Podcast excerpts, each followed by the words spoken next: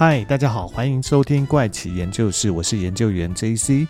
那在本集的节目开始之前呢，还是要请各位听众来帮帮忙啊，就是如果你也喜欢收听怪奇研究室的节目啊，那你也正好是使用 iPhone 手机收听的话，那请你动动手，帮忙在 Apple 的 Podcast 里面给怪奇研究室一个五星好评啊。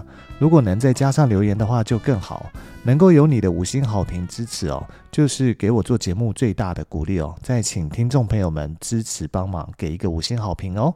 大家这周过得怎么样呢？这集的故事呢，其实要分享的，真的是一个，我不是很确定它是单纯一篇小说呢，还是真的是一个故事哦。不过大家就先听听看嘛。那在讲故事之前呢，可能先跟大家聊聊一个。你小的时候可能听过的一个说法哦，那就是说，在世界上的某一个地方哦，还会有另外一个跟你长得一模一样的人，只是你不知道跟你长得一模一样的这个人，他是在什么国家、地区，还有什么年龄啊？不过随着年纪越来越大，你的知识或者是见闻越来越丰富以后，你就会觉得这个只是一个开玩笑，或者是用来骗小孩的话而已啊。如果说真的要有一个跟你长得一模一样的人哦，我会比较相信这个人可能是来自另外一个宇宙的你啊。也就是多重宇宙这个说法哦。不过讲到多重宇宙，那问题就来了：到底多重宇宙这件事情是有可能存在的吗？我们先从电影的角度来讲多重宇宙这个题材吧。过去的十四年哦，漫威不只是凭借着钢铁人 Iron Man 这部电影建立起他的一个漫威宇宙以外呢，更是从中建立起了多重宇宙的概念跟题材哦，让漫威的超级英雄的电影内容更加的天马行空，而且吸引人哦。然后，不管是由班奈狄克·康伯拜区演出的《奇异博士二：失控的多重宇宙》呢，这样的一个英雄大片哦，还是由杨紫琼跟关继威演出的《妈的多重宇宙》这样的一个独立制片哦，故事里面呢，都充满了在平行宇宙间的一个极具想象力的互动哦，这就代表着多重宇宙这个题材啊，其实是很吸引人哦，很吸引人想要去了解、收看或者是收听啊。不过，人类对于多重宇宙或者平行宇宙的想法哦，是自古就有的哦。像是在爱德加·爱伦坡，他在一八四八年写的一首散文诗里面呢，就幻想着有无限的宇宙序列的一个存在哦。每当试图解释我们的宇宙特性的现代科学理论哦，也预测在我们的现实之外会有其他宇宙存在时，多重宇宙的一个概念哦，它是就是这样子一飞冲天哦。如果多重宇宙真的存在啊，它跟我们的宇宙是分开的，我们就无法抵达，也无法借由任何直接测量的方式去侦测到，所以这会让很多的专家怀疑说，寻找多重宇宙这件事情是不是真的是科学呢？科学家会知道我们的宇宙是否是唯一的吗？科学家在描述可观测宇宙之外哦，也可能有其他宇宙存在时，这个就是多重宇宙的概念哦。有许多科学理论预测有多重宇宙存在哦，这些理论描述了各种不同的场景哦，从与我们宇宙不同平面的一个空间区域哦，到不断涌现的独立泡泡宇宙，所有这些理论的一个共通点哦，都是认为我们能够观察到的空间跟时间并不是唯一啊。像有一位科学记者叫做汤姆·齐格弗里德，他就说，如果我们的宇宙只有一个，我们就无法解释它所有的特征哦。在他的著作《天堂之树》里面呢，研究了多重宇宙的概念，如何在数千年演变的一个历程哦。也许科学上最能接受的想法是来自所谓的暴胀宇宙，也就是在大霹雳后的极短时刻。宇宙迅速的以指数方式膨胀啊，宇宙暴胀的一个理论解释了许多我们观测到的宇宙特性啊，像是它的结构和星星的分布情形啊。那这边解释一下，宇宙暴胀呢，其实是暴嗯暴行的暴跟膨胀的胀，叫宇宙暴胀啊，意思应该就是说宇宙突然间的急速膨胀。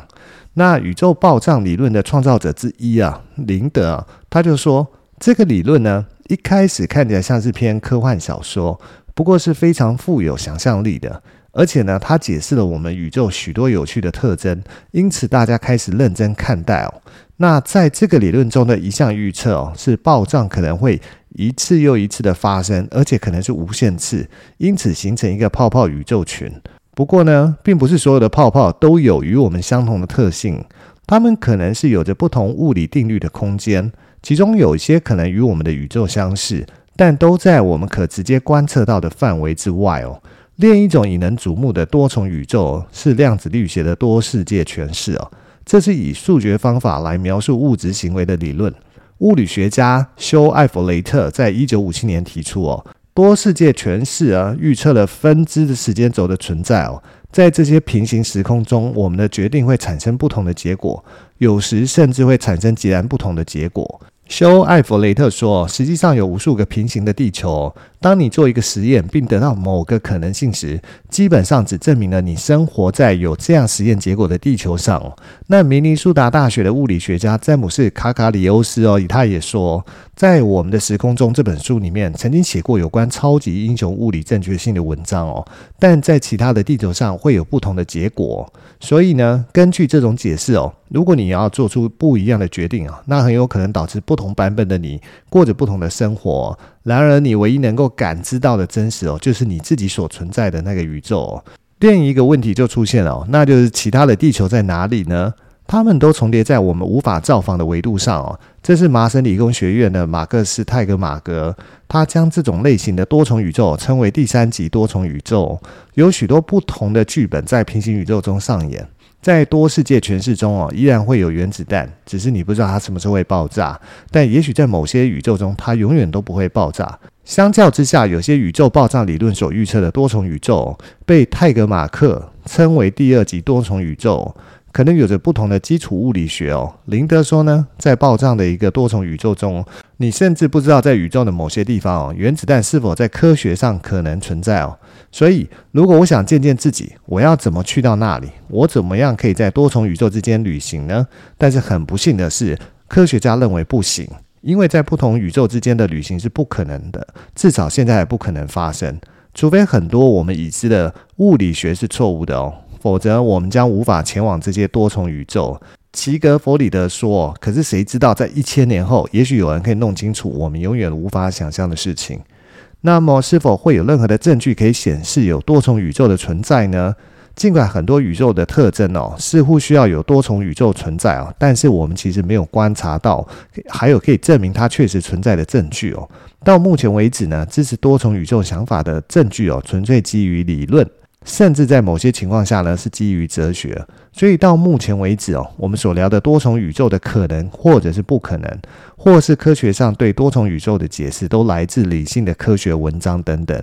那么有没有一些不理性也不科学，但关于多重宇宙的故事呢？那事实上还真的就有一个这样的故事哦。那这个故事其实是收集自网络上的文章。在这篇文章中呢，描述是一本畅销书的作者采访了一位来自其他宇宙的访客所写下的文章。关于文章上写的这位作者呢，我查了以后，他是真实存在的哦。但是这个故事是杜撰捏造的，还是真的是他写下来的？还是说是他自己捏造的故事呢？其实这个我就不知道了。不过不管怎么样，我们就来听听看这个来自另一个宇宙访客的故事吧，听听看他是怎么一回事。不过在开始之前呢，可能要先介绍一下这位畅销书的作者是谁哦。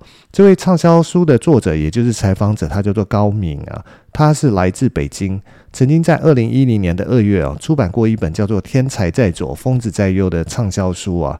这本书呢，它是以访谈记录的形式哦，记载了在生活中的另一个角落的人群，也就是一般社会中我们认知的精神病患者啊，或者是心理障碍患者这些人。他们深刻或者视角独特的想法，让人们可以了解到疯子啊，或者是天才真正的内心世界是怎么样哦。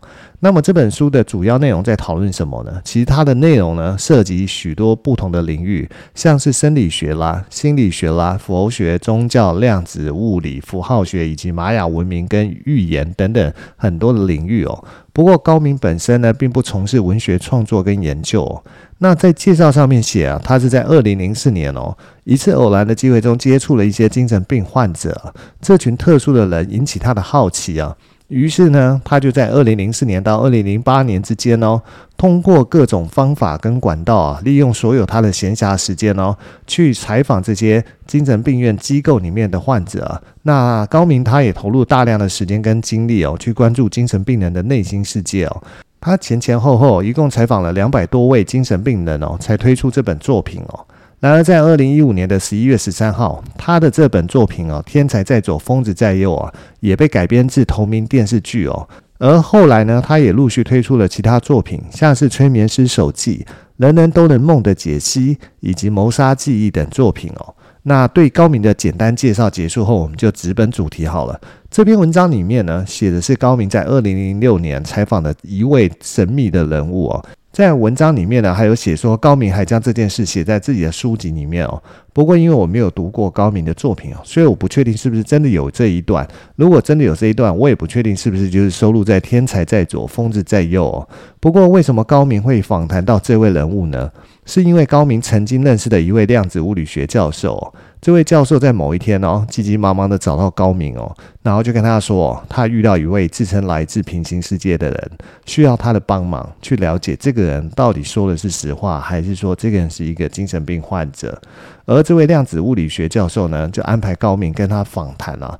而这位量子物理学教授呢，安排高明访谈的这位人物呢，也让高明跟这位教授留下非常深刻的印象啊。高明表示，也正是遇到他，所以之后的生活也才会开始花时间去研究量子物理学的课程。还有就是，原本高明表示哦，他对外星人啊、鬼怪啦、上帝之类的事情是持有严重怀疑的态度的哦。但是呢，高明在这位宣称来自另一个宇宙的人进行交谈以后呢，高明认为他所说的情况很有可能是真实的。那在访谈之前呢，这位量子物理学教授一直跟高明强调说：“我知道你一直有在采访和研究许多所谓的精神病人哦，所以呢，等你跟他聊完以后呢，一定要告诉我你对他的判断啊，是他是不是患有精神疾病的一个患者呢？”那没多久之后呢，高明就见到这位宣称自己来自平行宇宙的神秘人物。这位神秘人物呢，先向高明打招呼后，就开始问高明为什么他要带着录音机来录音啊？而高明也回答他说：“其实这是我一个个人习惯了，我之后呢需要听录音来对资讯做更好的处理，这样也才能够更好的帮助到你啊。”那这位神秘人的眼中呢充满着困惑跟不安啊。接着说：“我知道你是来确认我是不是患有精神疾病的。”不过，如果我是个病人哦，我反而会感觉好受一点哦，因为还有什么病会比患上精神疾病更糟糕的吗？听完以后呢，高明马上向神秘人透露他心中这个疑问哦，于是神秘人的神情就变得更加紧张了。他就对高明说：“对你们而言呢，其实我是来自另外一个世界哦。”高明听到以后呢，突然就像放空了一样。很显然，这个回答是在他意料之外的，所以他看了一眼教授，就继续对神秘人说：“你的意思是说，你从别的星球过来的吗？”那神秘人就回答说：“并不是哦，我是来自于不同于你们生活的这个地球的另外一个宇宙中的地球，还有我来的地球时间也跟这个地球的时间不一样。我那里的时间呢，大概是这里的一个月之后的时间呢。”高明听到这里以后，心里面充满各种问号，所以高明就说：“不好意思，其实我没有很懂你的意思啊。你是说你不但是来自另一个宇宙，而且还是来自一个月以后的时间点？难道你还是一个来自未来的人类吗？”听到这边呢，这位显示有点局促不安的神秘人回答说：“这如果要解释起来的话，会很麻烦的。你的这位教授朋友也许能够帮助你更好理解我的意思哦。”于是高明他就点了点头，示意让神秘人继续说下去哦。那神秘人他就继续说：“事实上，我来的那里哦，透过对宇宙太空的研究后发现，宇宙并不是只有一个而已，而是有很多个。还有就是，曾经人类一直很痴迷的一个时间悖论的问题哦，认为回到过去的本身就是一个悖论。可是，在我那里，认为时间悖论是不可能实现的。打个比方呢，如果说……我穿越到了过去，结束了我祖父的生命。那么，到底是谁回到过去，成为这起谋杀案的凶手呢？后来人们提出的观点会认为说，这个悖论并不可能存在的原因在于说，即便你回到了过去，你也会因为各种各样的原因导致你无法结束自己祖父的生命。举例来讲，像是你怎么样都找不到自己祖父的踪迹，或者是你成功杀了自己的祖父，但是祖母已经怀孕了等等的理由哦。不过上面讲的原因都不是正确的哦，正确的原因应该是你可以杀死自己的祖父，也不会遇到找不到自己祖父的各种巧合情况，因为只有你杀了你祖父的那个宇宙了，包含你自己，在此之后都不会存在于世界上。这个时候高明就说：“你的意思是说，凶手是来自别的宇宙的自己，这样就完全不会存在时间悖论的问题吗？”神秘人回答说：“是的，这就是多重宇宙。”有你存在的宇宙，也有你不存在的宇宙，还有你中了大奖的宇宙，也有你还没中大奖的宇宙，甚至还有希特勒还没战败的宇宙。每一个宇宙的你啊，甚至连生日都不会相同，但他们都是你。高明就接着问说：“那么总共有多少个宇宙呢？”神秘人回答说：“我并不知道这个答案，但是呢，自己原本所在的那个宇宙的地球，比你们这个地球进步太多了。然而，我们那里的科学家也并不知道到底存在多少个不同的宇宙。总而言之呢，我们只知道这个数量是非常的庞大。”就在这个时候呢，量子物理学教授他坐不住啊。他赶紧趁这个说到多重宇宙的点的时候呢，提出了他心中的疑问哦。教授对高明说：“关于多重宇宙的理论哦，在量子物理学界目前还是一个争议性很大的议题，并且学术界对于多重宇宙的看法是，宇宙的确在不停的分裂，是有无数个可能。但是神秘人就告诉我，宇宙不会分裂，是有一定数量，而且是已经确定的，是实际存在的。”有些宇宙的时间比我们这里早，有些会比我们晚，还有一些是跟我们差不多的。高明听了教授的话以后，转向神秘人发问说：“是这样吗？”神秘人回答说：“实际的状况比你们想象的还要复杂。在你们所说的时间的概念里面呢，有你下一秒眨眼的，也有你下一秒舔嘴唇的。”高明听到这句话以后，忍不住就眨了一下眼睛，接着又舔了一下嘴。然后他说：“看来你们已经确认了多重宇宙的存在。”然后接着说：“对了，你刚才说你那边的地球比我们这个地球更进步，可以举个例子吗？”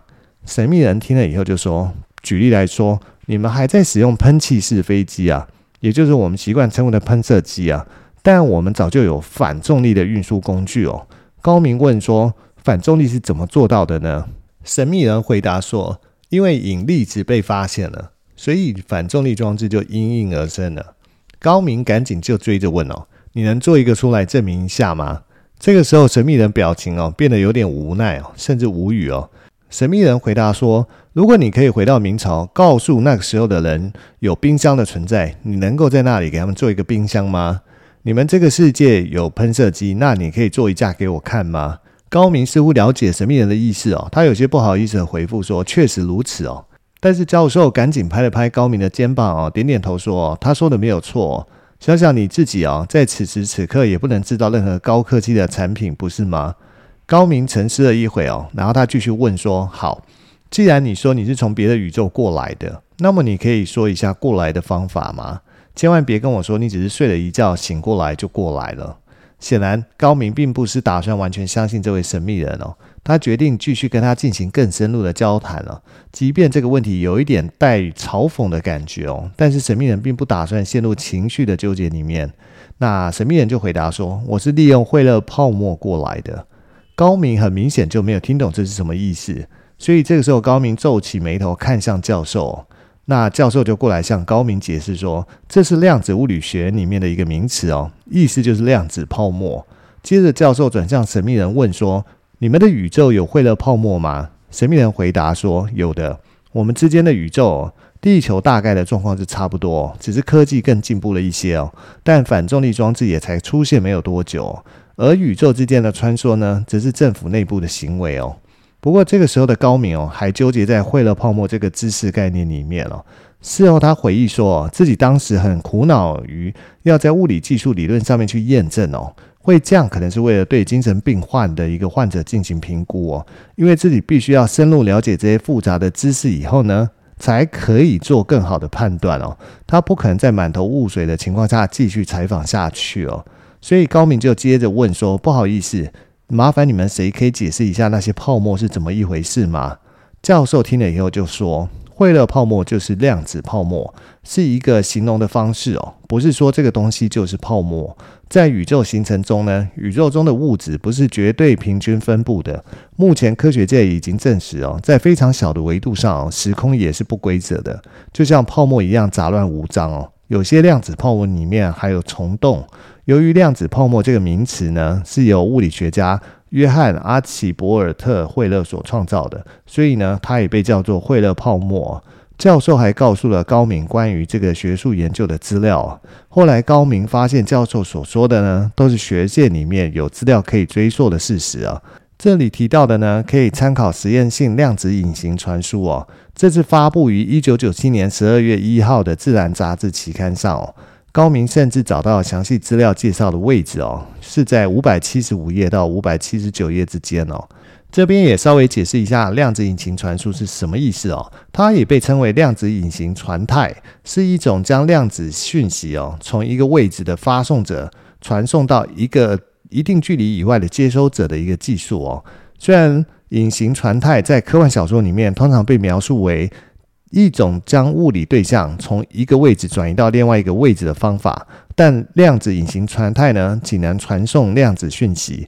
发送方不必知道正在传送的一个特定量子态。此外呢，接收者的位置可能是未知的哦。但要完成量子隐形传态呢，需要将经典讯息哦从发送者发送到接送者这边。因为需要发送经典讯息，所以量子隐形传态的发生速度不能超过光速哦。也就是说呢，教授在这里听到的内容很有可能是真实存在的理论和严谨的研究成果。虽然教授所说的讯息都是有资料可查的，但是当时的高明哦，听到教授的这一番解释啊，还是露出了痛苦的表情啊。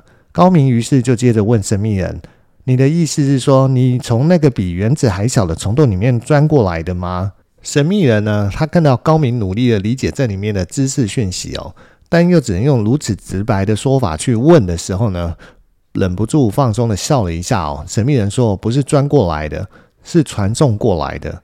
高明继续问了很多的问题哦。高明了解到神秘人那边的地球也有大学，但神秘人学的是人文相关的学系，所以高明又有问题了。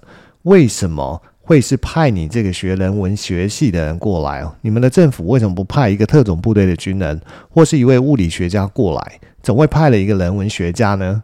神秘人这个时候有点无语哦。高明自己后来想一想，他又说：“好吧，他们是不是打算先派人过来观察跟汇报，然后再觉得下一步要送谁过来？”接着呢，神秘人就点了点头，表示高明想的没错。接着高明他就整理写满记录的小笔记本，他说：“好啦，那也就是说你不知道自己是怎么传输过来的，只能说一个模糊的理论，因为你又不是技术人员，你也不能造一个反重力装置。”但是没想到在这个时候，神秘人打断了高明，表示：“哦。”我知道我是怎么传输过来。这个时候，高明惊讶地和教授对望一下，他们异口同声地问说：“这是怎么做到的？”神秘人说：“呢，其实是数据的压缩。”听到后，教授赶紧问：“你可以说得更详细一点吗？”神秘人说：“他们把我的个人讯息哦，全部转换成数据哦，通过电子实现在这个宇宙的重塑。”高明说：“是你的一切讯息数据吗？”神秘人回答说：“是的。”接着高明又说：“我听不懂你的意思啊。”那神秘人回答说：“这样解释吧，一个外星人来到了地球，需要把有关于地球的资料都带回到自己的星球去。于是呢，他带走许多地球上的百科全书哦。但是当他找到所有他要带走的百科全书以后呢，他发现他飞碟内的空间根本装不下这么多百科全书，所以外星人把所有的书籍内容全部转换成对应的数据哦。”这样讯息的载体就从书籍的实体之中被拿取了出来，所以外星人得到很长很长一串数字，通过飞碟的电脑按照百科全书的顺序排列好以后呢，准备要带走。但是在这个时候，外星人又发现飞碟的硬体储存空间不够用，因为那串数字实在是太长太长了。那要怎么办呢？于是外星人他测量了飞碟的准确长度哦，将飞碟的这个长度单位设定为单位一。又在那串长长的百科全书所转译的数字前面加一个零和一个小数点哦，再参照飞碟单位一的长度哦，外星人就可以在飞碟上刻一个小点，以此来标记代表这个长长的数字哦。最后呢，外星人没有带走任何一本百科全书，也没有占用硬体的储存空间，他只需要一个小点，外星人就带走了大量的资讯哦。当外星人回到自己的星球哦，重新找到这个小点，就能够将所有的百科全书哦全部重塑出来哦。神秘人举的这个例子哦，高明似乎听懂了。高明感叹地说：“我明白了，那个小点所在的位置哦，精确到小数点后的很多位哦，就是那串长长的大英百科全书的一个数据哦。”那神秘人回答说：“是的，没有错。”所以高明接着问哦：“但这跟你的数据压缩又有什么关系呢？”神秘人回答说：“他们把我的讯息压缩成数据哦，按照脑波的信号用电子排列，于是我就成了一串长长的电子讯号。而这种讯号呢，就可以通过惠勒泡沫，从而来到你们的这个宇宙。”这个时候，教授忍不住打断了谈话，他说：“不对，神秘人，你要搞清楚，你现在是有肉体的哦，你并不是讯号。那么你要在这边怎么重塑你的肉体呢？”神秘人回答说：“是的。”现在的技术也还没那么厉害，可以做到重塑肉体的地步哦。所以我只能寻找我所存在的其他宇宙，把我的讯号传送到这个宇宙中的我的大脑中。于是呢，我的实际意识就变成了我自己了。高明就问：“这不就是附体吗？”神秘人回答说：“可以这样理解哦。”那高明接着问：“那你要怎么回去呢？”神秘人就回答说：“大脑本身可以释放电信号。”利用这一点呢，在每次传送都附加标准回传讯息哦。我的脑波讯号开头部分是个定位讯号，结尾部分就是回传讯号。到了回传讯号的时间点之后，他们会定期向这个宇宙的替身大脑释放一个讯息哦，刺激一下大脑，然后这个大脑就会释放我的特征电信号回去哦。那边在负责捕捉跟回收啊，这样子我就可以回去了。那高明说。那也就是说，你那边的肉体还是存在你原本的宇宙，不过你又同时存在于两个宇宙里面。神秘人回答说：“没错，就是这样的。”接着高明就问教授说：“精神跨越宇宙的旅行，这是真的可行吗？”那教授这时候表情很认真的说：“不得不说，理论上确实没什么问题，但实际情况我也没有听说过。”那高明接下来询问神秘人说。所以你就是因为这样才找到这位教授，请求在专业知识上的帮助，对吗？神秘人回答说：“我需要了解你们地球上的量子物理学是在什么水平哦，我希望能够想个办法帮帮我。”这时候教授就说：“他其实应该在两天前就要回去了，但是那边的宇宙好像出现了一些状况。”这时候神秘人就接着回答说：“是的，我回不去了。”那这篇文章呢，它就停留在这边了。其实就是说，神秘人原来是因为回不去，才找到这位教授，想要借由这位教授的帮忙，可以协助他回到他原本的宇宙啊。那接下来他到底会发生什么事情呢？不过这一集的时间也差不多，所以我们在下一集啊，会再来继续讲说，接下来神秘人又跟高明又聊了些什么，后来又发生了什么事情呢？那我们这一集的时间就先到这边喽，我们下集再继续聊喽，拜拜。